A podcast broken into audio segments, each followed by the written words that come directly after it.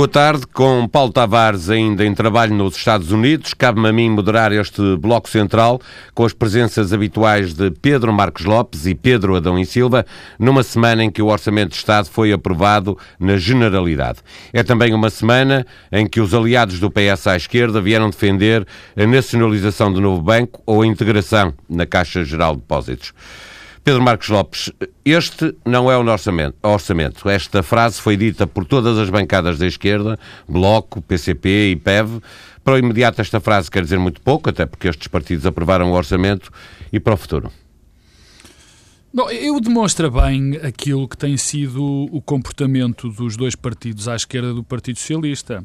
É um comportamento, enfim, passa a expressão bipolar, mas com um forte pendor de, de, de contestação e muito menos de apoio. Ou seja, o PS, o Bloco de Esquerda e o Partido Comunista Português têm, -se afirma, têm afirmado o seu apoio, por paradoxal que pareça, têm apoiado, têm afirmado o seu apoio de, de, em termos reivindicativos. Ou seja, sempre que têm que dizer qualquer coisa que expresse o seu apoio ao governo, aproveitam para dizer três com, com exigências face ao governo. Ora bem, isto não, não, não, não, não abona, uh, uh, não diz muito sobre a pouca saúde desta, desta, desta solução diz eh, muito sobre aquilo que, que pode acontecer num futuro muito próximo.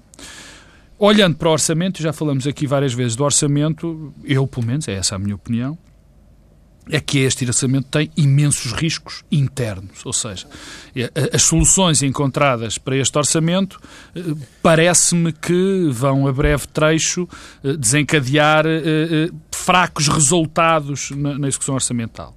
E se isso crescer, enfim, tivermos em consideração aquilo que está a acontecer na Europa e no mundo, com os riscos que todos nós conhecemos, no, uh, que, que, vão acontecer, que vão, que vão sucedendo com, com os problemas nos sistemas financeiros por, por esse mundo fora, com a retração económica. Ainda esta semana, Martin Wolf, num artigo no, no Financial Times, chamava a atenção a isso, criando quase uh, pânico naquilo que está para acontecer. Enfim, diz-nos que é muito provável a existência de, de, problemas na execução orçamental. Bom, e face a este, face ao cenário que o Bloco de Esquerda e o PC têm perante nós, desta contestação permanente e deste nível de exigência permanente face ao Governo, nós vamos ser confrontados a breve trecho com esta, com esta situação.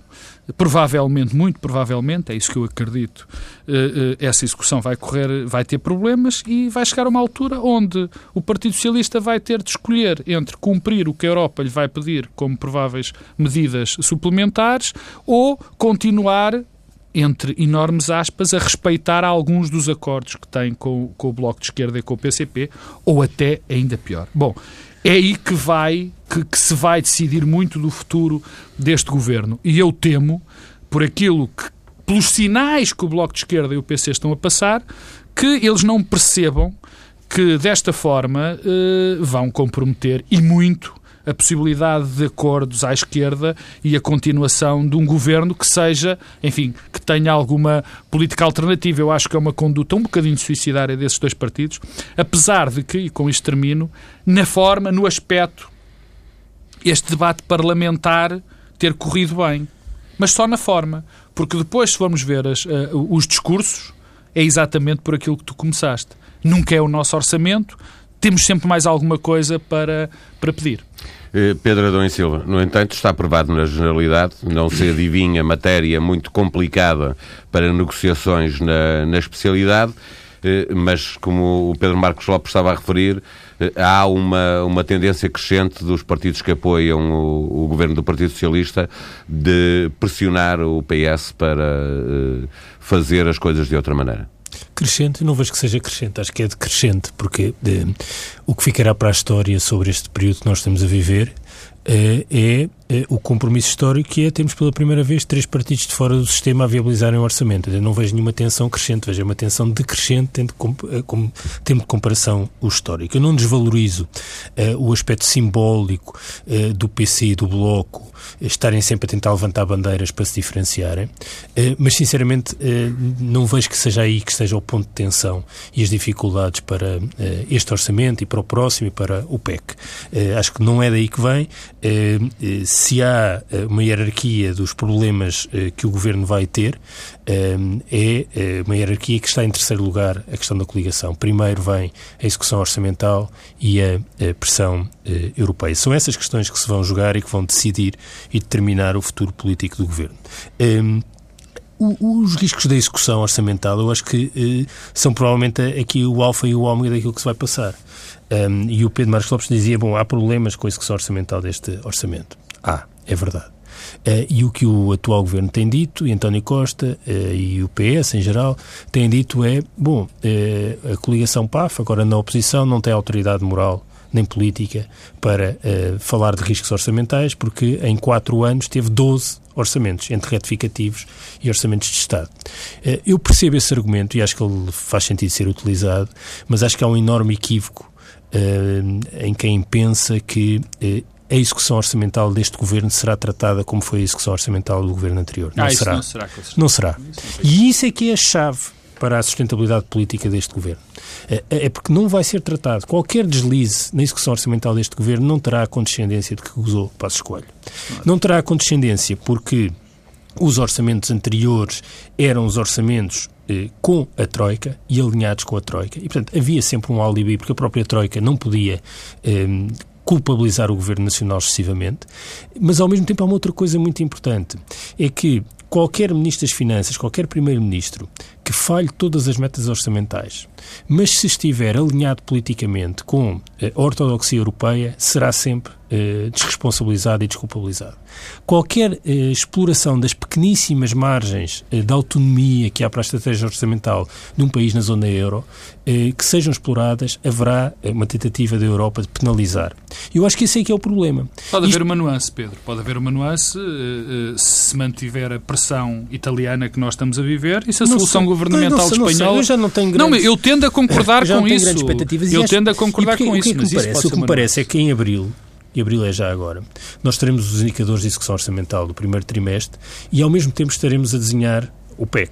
O país estará a desenhar o PEC. Já está, neste momento, a ser Sim, desenhado no sentido da discussão, em abril, claro. maio, claro. E, portanto, eu, eu, a, minha, a minha questão é muito mais essa, é, é que tipo de estratégia orçamental é que vai haver para 2017? Porque há limites para a criatividade fiscal que foi agora explorada, e que tipo de margem e de que estratégia orçamental é que podemos ter para 2017. Eu, sinceramente, acho que isso é tudo muito mais sério do que a tensão política à esquerda, porque o que me parece é que PC, Bloco e PS estão amarrados politicamente. Ninguém pode romper.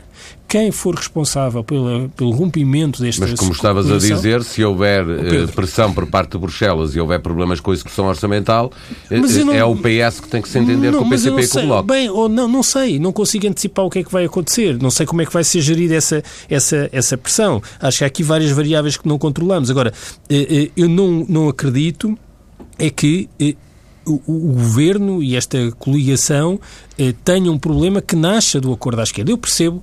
Eh, oh, Pedro, mas são as consequências, desculpa. Sim, mas as, tá bem, mas as, as consequências, da até podem ser o grupo Europa, parlamentar não? do PS. Não, mas é que todos os dias eh, toda a leitura política e mediática que é feita eh, da governação é de uma tensão com os partidos à esquerda. E há uma espécie de sobrevalorização de tudo o que é dito, que aliás assenta sendo um princípio eh, da de, de, quer dizer, uma linguagem dupla que é, eh, no fundo, eh, o que as pessoas sugerem é que há um conjunto de coisas sobre, com as quais há, uma grande, há um grande consenso. Por exemplo, é preciso encontrar uma solução para o novo banco e não é credível, já falaremos disso mais à frente, que haja uma solução que passe pela privatização que eh, compense aquilo que já, já foi capitalizado do lado do Estado. Ou que temos um problema com a nossa dívida pública. Mas não se pode dizer isto em público. É preciso fingir que estes problemas não existem. E, portanto, há aqui um apelo. E, e se alguém enuncia esses problemas, é porque há uma tensão não, e reivindicações à esquerda. Não, eh, há mais do que isso, não é? Há, há ao PCP e o Bloco, no caso do, do, novo banco, a propor uma solução concreta, a dizerem que é. Mas repara, mas deve, já vamos falar disso mais sim. à frente. Sim, mas... mas é assim, quem propôs isso, desculpem, quem introduziu esse tema na agenda, e bem, foi Vítor Bento, que foi o primeiro mas presidente Mas não nos banco. mesmos moldes de que tá o PCP tá e o Bloco de Esquerda ou também tá bem, mas, mas sim, mas, não, mas quem introduziu o tema na agenda não mas foi não o PC. Deixa-me perguntar-te muito claro, mas não tem importância política os partidos todos dizerem este não é o nosso orçamento, é o orçamento do PS e termos antes disso já termos ouvido a líder do, do Bloco de Esquerda dizer que, que Bruxelas não pode continuar a servir de desculpa para, eh, mas, para a mas política tem, nacional? Tem, Eu só disse é que não é esse o principal ponto de problema. Acho que os partidos estão politicamente amarrados. Acho, disse isto aqui a semana passada, mas repito, acho que a Europa tem um problema político, sim, esse é o principal que é a desagregação dos sistemas partidários que conhecemos nas últimas décadas. É isso que tem tornado as democracias europeias ingovernáveis. É isso que faz com que em Espanha nem há meses para encontrar um governo, que em Portugal tenha sido difícil criar um governo e por aí fora, e, vai, e isto vai se contaminar um pouco por toda a Europa. Ora, o que nós temos em Portugal é uma coisa única no contexto europeu, que é dois partidos de protesto que em 40 anos de democracia não viabilizaram um orçamento, que aceitam viabilizar e comprometer-se com um orçamento por uma coisa que custa 0,5% do PIB. Os ganhos políticos disto tendo em conta os custos financeiros, a meu ver, são um trade-off bem é positivo. Se a Europa não percebe isto, há mesmo um problema oh, com Pedro, a Europa. Eu, eu, eu, eu, é evidente, enfim, para mim é evidente que, que, que a Europa deveria, deveria fazer um esforço para perceber esta situação e para perceber enfim, já tem aprendido isso a duras penas. Parece que ainda não, não aprendeu a duras penas, quer dizer, ainda não percebeu que há movimentos políticos na Europa bem mais perigosos do que ter o Bloco de Esquerda e o Partido Comunista a apoiar uma solução de governo. Eu, eu, eu, eu, não, eu não desprezo isso, pelo contrário. Não sei, se viram, não sei se viram esta semana o debate entre António Guterres e Durão Barroso na, na RTP. Uh, só teve uma coisa sobre política nacional, que foi uma pergunta sobre a, a, a resposta de Durão Barroso. É mesmo uma resposta de que, que, prova que a Europa não está a perceber é. nada foi, do que é que se está a passar a um pouco foi da Europa. capaz de, de, dizer sim ao, a este okay. orçamento. Não é bem verdade. O que é que, não é bem verdade que é que fazer? Não é bem verdade. Mas, dizer, com enormes reservas. Fazer, com todo, mas não é o orçamento, são as reservas políticas mas, a trazer para o espaço do compromisso e da moderação partidos mas eurocéticos, eu, eu, como sendo uma coisa sim, gravíssima. Eu valorizo isso e, e, e, e para mim é, é, é incompreensível compreensível o facto da Europa ainda não ter aprendido com experiências bem piores uh, que aconteceram. Mas há aqui uma questão. Quer dizer, isto não pode ser um caminho, não pode ser algo só com sentido.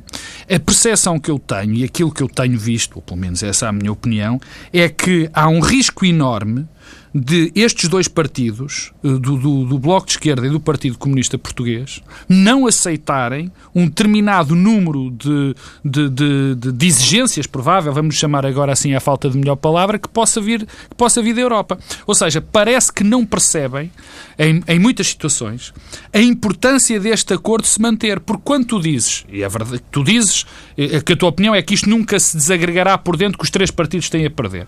É provável que sim, mas eu quando eu estou a falar disso, não estou a falar diretamente de tensões provocadas dentro, desse, dentro dos três partidos, mas de algo que vem exterior, porque o risco é sempre do que vem de fora. Porque se, por exemplo, Medidas agora for isso... Claro, para claro, compensatórias para corrigir claro, o déficit claro, se houver um desvio. Claro, quer dizer, que tipo de medidas é? Qualquer tipo, se nós entrarmos, se os dois partidos entrarem numa lógica, os três partidos, peço sempre desculpa, do Partido Ecologista aos Verdes, se estes três partidos entram numa lógica de confrontação direta face a, esta, a algumas das coisas que concordaram com o Partido Socialista e que deram origem a essa aprovação, esse é que vai ser o grande problema. Esse realmente é o grande e teste. E também o Partido Socialista, se também há essa tensão que muitas vezes passa, quer dizer, que é a, a, a, a vontade do Partido Socialista enfim, agradar muitas das vezes a esses dois partidos e esquecer esses acordos, esquecer não, a secundarizar os aspectos europeus.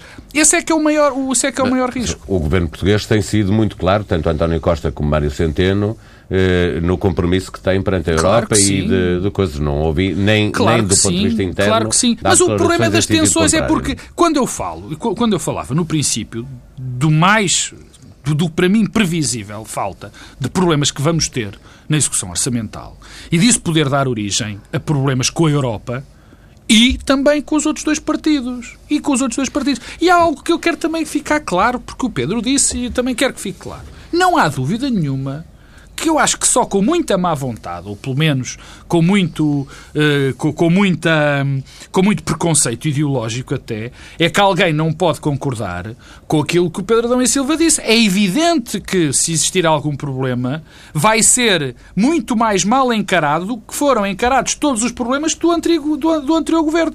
Por motivos evidentes. Motivos por políticos, motivos evidentes. não tem Por nada a motivos ver com- evidentes é, políticos. Pá, não tem a ver com a dívida, não tem a Nada, ver com o déficit claro, estrutural, não tem a ver claro. com o déficit. Não tem só uma nota de uma é notícia uma de hoje. Ah, ah, Nós, vocês estão a falar eh, sobre a pressão grande eh, em relação à execução. O ministro Mário Centeno já prometeu vigilância total, eh, até pelo lado da despesa, porque o lado da receita eh, é mais difícil de controlar, depende de muitas coisas que nem, nem sequer são nacionais. Eh, Mas hoje de Bruxelas já vieram alguns avisos eh, a propósito da pressão em relação a essa execução, eh, a propósito do setor dos transportes. Vem aqui já essa marca política de, de Não, mas estar. a, máquina- a marca política não tem faltado, não, desde o primeiro momento, não vai faltar desde o primeiro momento. É, é também um espelho, um reflexo da tensão política que hoje decorre no seio da própria Comissão, que é menos unívoca eh, do que até era no passado recente. É também esse, esse caráter mais de tensão interna que provavelmente faz com que haja mais notícias de fontes em off vindas de Bruxelas, que é também uma novidade. Nós não tínhamos isso no passado, como temos tido nos últimos meses. Hum, E eu não vejo isso com particular otimismo. Eh, Eu só quero sublinhar o seguinte: eh, há aqui uma interpretação eh, quase hegemónica que nos diz há uma pressão constante dos partidos à esquerda, há uma tensão, isto tudo vai se precipitar. Eu não dou por garantido que isso seja um fator de. que seja a principal Mas é o que nós temos visto. Não, não, é o que, é o que- é o que Paulo Baldaia diz todos os dias. Não, é o- é o que- Oh, diabo! Não, Oh, repare, oh, é Pedro, um eu efeito de posso produção. Dizer isso, não, eu tu digo, dizes. Mas não, não é eu não, estou tu- só a ler, esta Não, frase não, claro, é minha. Este não é o nosso são orçamento, é uma frase repetida pelo Não, Bloco, sei. pelo PCP Eu pelo sei, mas não é isso que eu estou a dizer. Estou a dizer a ideia de que há aqui um problema da tensão política e é que por aí que este governo vai cair. Isto é repetido eh, todos os dias eh, e Mas tem, eu não aliás, acho isso. Acho, Oh, Pedro, mas que é tem, a aliás, claro. que é dada é a a interpretação isso. que é dada e, aliás, tem uma- um racional político que tem, aliás, consequências quando pensamos também do lado da oposição. É que, por isso, a questão do tempo é a questão decisiva aqui. Claro. É se este governo dura, esse argumento vai eh, desfazer-se em ar. E desfazendo-se em ar, acaba por ser o principal aliado de António Costa e o principal fator a fragilizar Passos Coelho. Exatamente. Porque é assim, se toda a gente diz todos os dias que há um problema de tensão com os partidos à esquerda e que isto vai criar um problema político na governação e daqui a seis meses isso não aconteceu e, e vai-se desvanecendo essa ideia, isto é um grande problema, por exemplo, para Pedro Passos Coelho, que aposta tudo, por um lado, eh, no tempo rápido, na ideia de que a crise se vai precipitar, na ideia de que o Paulo Baldaia todos os dias diz que há aqui a esquerda, hoje disse nem sei o quê. Paulo Baldaia. Não, exatamente. Eu, Paulo E- Baldaia, E na eu- dimensão europeia. Não, és tu, que és tu que estavas, e és tu que estavas a dizer isso. É só por isso que eu estou, estou a ironizar.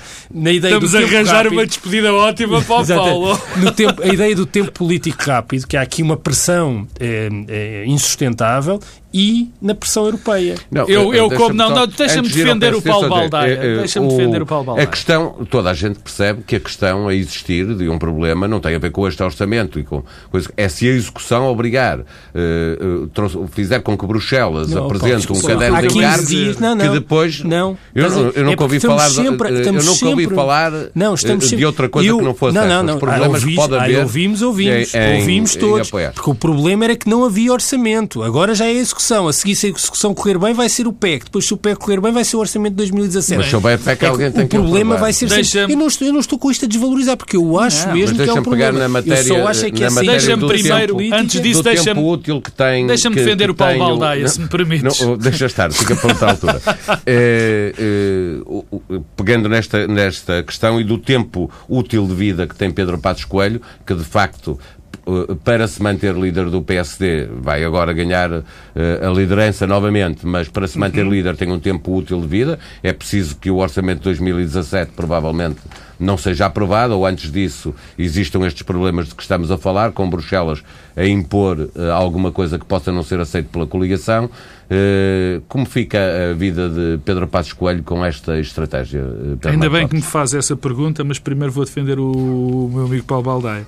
Eu vou defender o meu amigo Paulo Baldaia pelo seguinte, porque eu percebo, ao contrário do Pedro, eu acho que o Pedro não tem razão nesse aspecto, porque eu acho que o discurso que tem sido feito em relação à execução orçamental tem lógica e nunca é feito em função das tensões dentro da coligação, mas é feito daquilo que poderá ser provocado pela Resultar e Europa na coligação. Europa. Portanto, eu acredito que haja gente que faça esse discurso, mas, eh, enfim, não, nunca ouvi aqui do Paulo, apesar de eu estar muitas vezes em eh, eh, não concordar com, com o Paulo Baldaia. Mas, em relação ao PSD, a estratégia da bandeirinha é uma estratégia com, com, uma, com, uma morte, quer dizer, com um tempo de vida muito curto.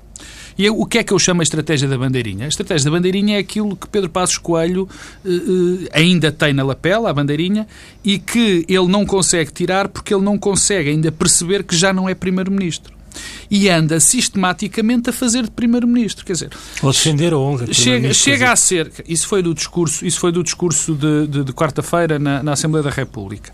Uh, anda sistemática, ainda está ainda está a agir como Primeiro-Ministro e acha que essa é a estratégia certa. A questão da bandeirinha, a questão de ir fazer inaugurações, a questão de estar constantemente a defender a honra, do, a sua honra, muito mais do que, do que a própria honra do, do, do antigo governo. Mas isto é uma estratégia que tem um tempo de vida uh, muito limitado. Muito limitado. Porque é o tempo que corre contra ele precisa que aconteça te... alguma coisa não, vinda de Bruxelas. A estratégia, é? neste momento, de Pedro Passos Coelho é uma estratégia muito perigosa. Porque não depende dele. Logo à partida, todas as estratégias que não dependem da nossa atuação são muito perigosas porque estamos na mão de outras pessoas. Dependem de Bruxelas, depende da coesão interna ou das consequências que Bruxelas poderá provocar, voltando ao nosso tema, na coligação. Portanto, é uma estratégia extraordinariamente arriscada. A isto acresce algo que aconteceu na Assembleia da República que eu acho que eh, já, eh, já vi uh, darem nota disso, nomeadamente a, a, a doutora Manuela Ferreira Leite deu nota disso, de algo que aconteceu que eu acho se não vale agora começar a citar a doutora Manuel. Não, não, mas não, vale, vale, vale. Não, não, não, não, vou citar, não vou citar porque é um, é um acontecimento, e peço desculpa. E agora os ouvintes querem saber o que é que Não, não, que é que não mas é verdade. Não, não, o que disse a doutora Manuel Ferreira, ela não disse, ela chamou a atenção para isso. Não foi o que ela disse, foi o que ela chamou a atenção de algo, de uma ordem que foi dado pela direção do grupo parlamentar ao Partido Social Democrata. Ou seja, pela primeira vez, penso eu, na história da nossa democracia, penso eu, não, não garanto, vamos ter um partido, e neste caso o maior partido português, que não vai fazer uma única proposta de alteração ao orçamento. E há uma ordem para que se abstenham em rigorosamente tudo. Dando Ora, palco dessa maneira ao CDS. Que, que não, eu acho, eu, acho, eu acho grave dentro, uh, sobre várias perspectivas. Acho grave que o maior partido, do, o maior partido português, não é o maior partido da oposição, é que o maior partido português se demita de fazer alterações segundo a sua linha estratégica, ou pelo menos propor alterações ao orçamento, a um instrumento político fundamental. Acho grave porque passa um certificado de. de eu tenho dificuldade em qualificar. Eu, eu, eu custar-me-ia muito ser deputado e darem-me a ordem para eu não fazer nada. Isso tem um nome, aliás. eu não ouvi a doutora Manuel Ferreira Leite, mas naturalmente concordo. É, e digo que... Não é a primeira vez. Não, sei. É... Então temos aqui o, o lançador da, da, da Bom, campanha eh, presidencial do Dr. Manuel Ferreira Leite. Eu, eu que, não, o que eu queria dizer eh, sobre isso, sobre a estratégia do PSD, é que aqui há uns anos toda a gente glosou e brincou com a abstenção violenta. O PSD de Passos Coelho o que está a adotar é mesmo a abstenção violenta. Aquilo que foi anunciado é uma estratégia de abstenção violenta. E é uma, uma, uma estratégia de abstenção violenta que precisa de pouco tempo. O que é contraditório, porque a abstenção violenta podia ser uma coisa para preparar um horizonte temporal longo eh, e para se distanciar até do legado anterior. Foi isso que António José Seguro procurou fazer. Ora, temos uma abstenção violenta em que Pedro Passos Coelho funciona como o cimento da coligação. Há pouco falávamos da coligação. Uma das razões porque a coligação funciona é porque Pedro Passos Coelho está ali. E o discurso desta semana no Parlamento de Pedro Passos Coelho foi bastante conseguido, do ponto de vista do impacto imediato. É um discurso que traz problemas no médio prazo. Porquê? Porque Pedro Passos Coelho sugeriu eu sou aquilo que vos une. Bom, se é aquilo que vos une, é um fator de consolidação da coligação. E isso pode ser começar a ser interpretado pelo PSD como um problema. É que funciona agora, funciona em março, funciona em abril, funciona em maio, funciona em junho. Eu não sei se em setembro ainda funciona. Pois, mas eu pergunto se acreditas que, uh, chegando a. À altura do orçamento de 2017, se o PSD também poderá não pode, eh, perder não, a tolerância que ainda tem com Não com pode, não pode. Precisa de ir a jogo. E repara que há duas coisas. Primeiro, há aqui uma, uma, uma relação com o tempo diferente entre Pedro Passos Coelho e Assunção Cristas. Pedro Passos Coelho precisa de menos tempo e, e, tudo o que seja uh, excessiva duração do governo torna-se um problema para ele. Assunção Cristas precisa de mais tempo para se afirmar. Uh, isso, uh, por um lado. Por outro lado, há outro legado das eleições de outubro. Há uma coisa que ficará para sempre. Nós não voltaremos a ter governos minoritários em Portugal. Não vai haver governos minoritários. E, portanto, Pedro Passos Coelho, para voltar a ser Primeiro-Ministro, precisa ter uma maioria parlamentar. Ora, eu não vejo que passos é que eh, Passos Coelho está a dar para alargar a sua base política. É sempre muito eficaz, os discursos de defesa da honra eh, são muito eficazes a consolidar aquilo que tem. Mas, mas, onde é que o PSD está a crescer? E está a crescer para onde? Como é que vai crescer?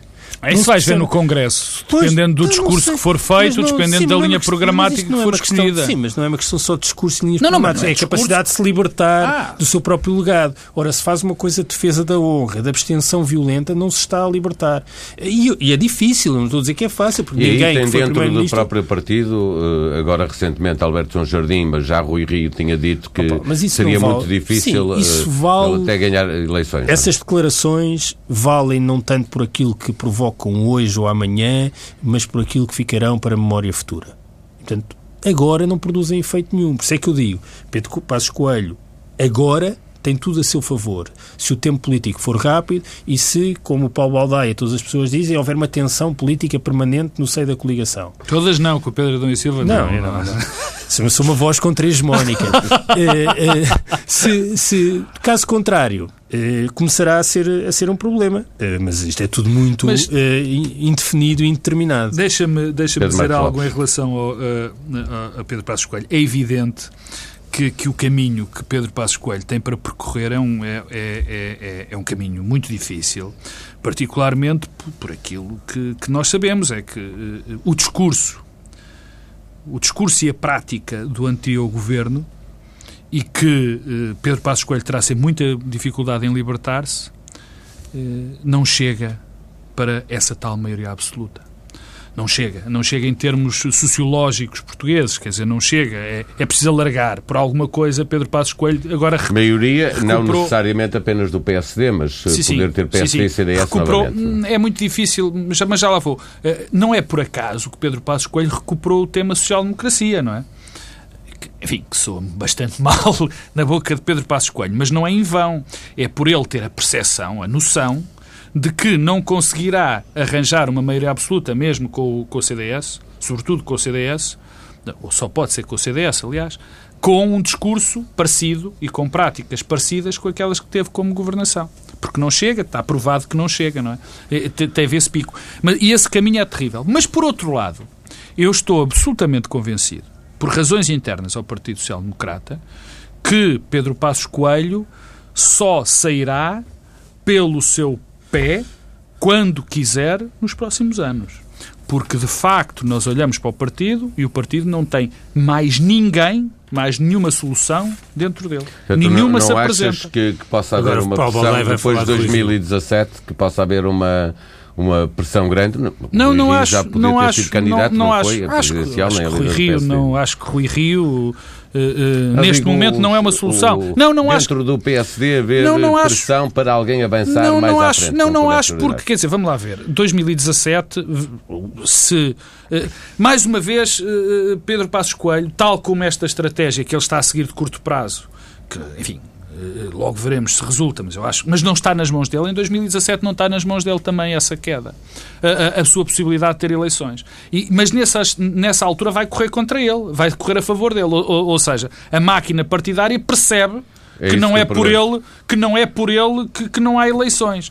Por outro lado, ele vai ter algum, algum as autárquicas, por exemplo, mais tarde eh, vão, teoricamente, é rápido, teoricamente vão, vão apoiar, vão dar-lhe, vão relegitimá-lo, teoricamente, nessa, nessa altura. E, portanto, não me parece que haja qualquer tipo de espaço para que Pedro Passos Coelho eh, eh seja posto em causa nos próximos anos no Partido Social Democrata. Bom, o Governo e Banco de Portugal têm aí um problema para resolver com o novo, com o novo banco. O, os aliados do Partido Socialista já vieram propor que o Estado, se tem que pagar, pelo menos que fique com, com o banco, a nacionalização ou integração na Caixa Geral de Depósitos. Eh, como é que olhas para, para este assunto? Que não é nada fácil, já vimos que ainda durante muito tempo vamos ter que andar a falar de bancos. Presumo que seja comigo. É contigo, Sr. Marcos Lopes, exatamente. Bom, eh, eh, é, este, este tema vem. vem eu, eu quero aqui eh, fazer uma afirmação de princípio. Eu, teoricamente, Acho que a banca não deve estar sob o controle do Estado. Agora, há circunstâncias e circunstâncias, e não vou agora citar pela enésima vez o Ortega HC, quer dizer, as, as, os homens são deles e as suas circunstâncias, os bancos e as suas situações políticas também.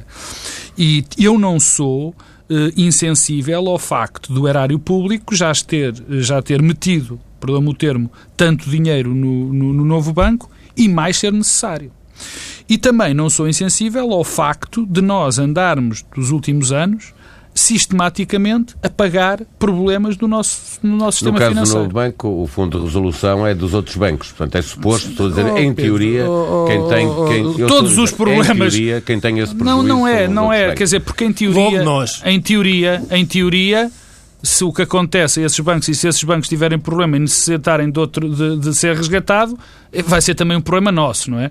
E nós bem sabemos quais também são os... não, vai ser. Não. Vai ser um problema nosso. É, é sempre um problema nosso. Como eh, todos os problemas que têm acontecido no nosso sistema financeiro, tanto aqui como na Europa, como no mundo, tornaram-se problemas nossos. Quase que, quase que vale a pena lembrar que a crise de 2008 surge no sistema financeiro Exatamente. e andamos nós todos a pagar por ela.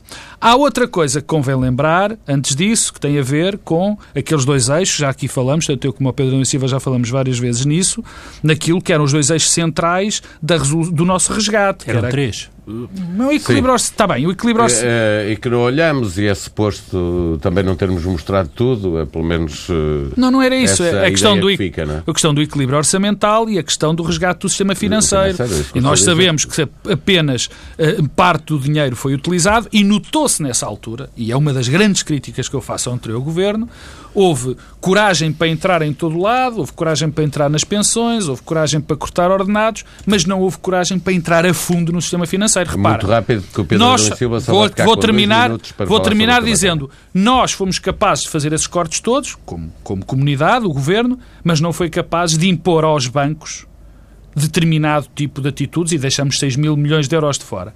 E quando eu digo isto, eu não digo que o Estado deva ter uma, uma atitude tão presente na economia como isso. Só que há circunstâncias em que não há outra maneira que não impor determinadas coisas ao setor privado. Pedro Adão Silva, o Governo deixa ficar claro que o que pretende é vender o banco, mas o Partido Socialista também diz eh, não é um tema tabu, eh, se não houver um bom comprador podemos falar do, do assunto. Bem, começando por Vitor Bento, porque eu acho que a questão não é só o comprador, é uma outra questão também. Eh, convém sempre recordar a história do novo banco, que é eh, resolução, que ia ser sem Tem custos para os contribuintes, ia ser sem custos para os contribuintes, ia ser uma venda rápida, depois não havia comprador, foi mudada a ordem dos compradores, agora vai-se tentar vender outra vez e aparentemente não há ninguém que pague, nem de perto nem de longe, aquilo que o, o Estado já capitaliza. Nem de perto nem de longe. Eh, eh, Vítor Bento tem a autoridade de ter sido o primeiro presidente do novo banco e ter saído porque discordava da venda rápida e dizia que era preciso uma reestruturação. Eh, ora, continua a discordar de uma venda à pressa, porque isso só onerará mais os contribuintes, logo todos nós. Mas nós depois há uma outra questão. Não é, para cumprir. Pois, está bem. Eh, e depois há uma outra dimensão, que é uma dimensão estratégica e aquilo que se está a passar no sistema financeiro. Há um movimento fortíssimo e poderoso de concentração do sistema eh, financeiro e o que Vítor Bento sublinhou nesta entrevista foram duas coisas. Não conheço nenhum país que seja soberano e autónomo e com uma economia competitiva que não tenha banca nacional. Não existe no mundo. Ora, Portugal... E não chega a ter a Caixa Geral. Portugal está a encaminhar eh, para um contexto em que os bancos portugueses são pequenos demais para existirem e a Europa está a promover ativamente a concentração bancária eh, e concentração que é eh, com uma escolha e uma opção em torno dos bancos espanhóis. Quer dar a banca portuguesa à Se isto não é, é um problema para, para a nossa soberania, se isto não é, é um problema para a nossa soberania, de primeira linha. Esta é, questão, é uma questão de soberania, porque não há soberania económica sem soberania eh, política e não há soberania política sem bancos nacionais. Vês virtudes, portanto, nas propostas que não fazem é virtudes tanto PCP nas propostas, ou Não é Bloco, virtudes não? nas propostas. É o que o Vítor Bento diz é diferente do que o PC e o Bloco dizem. O que eu vejo virtudes é em termos uma discussão séria sobre o que se está a passar no sistema eh, financeiro.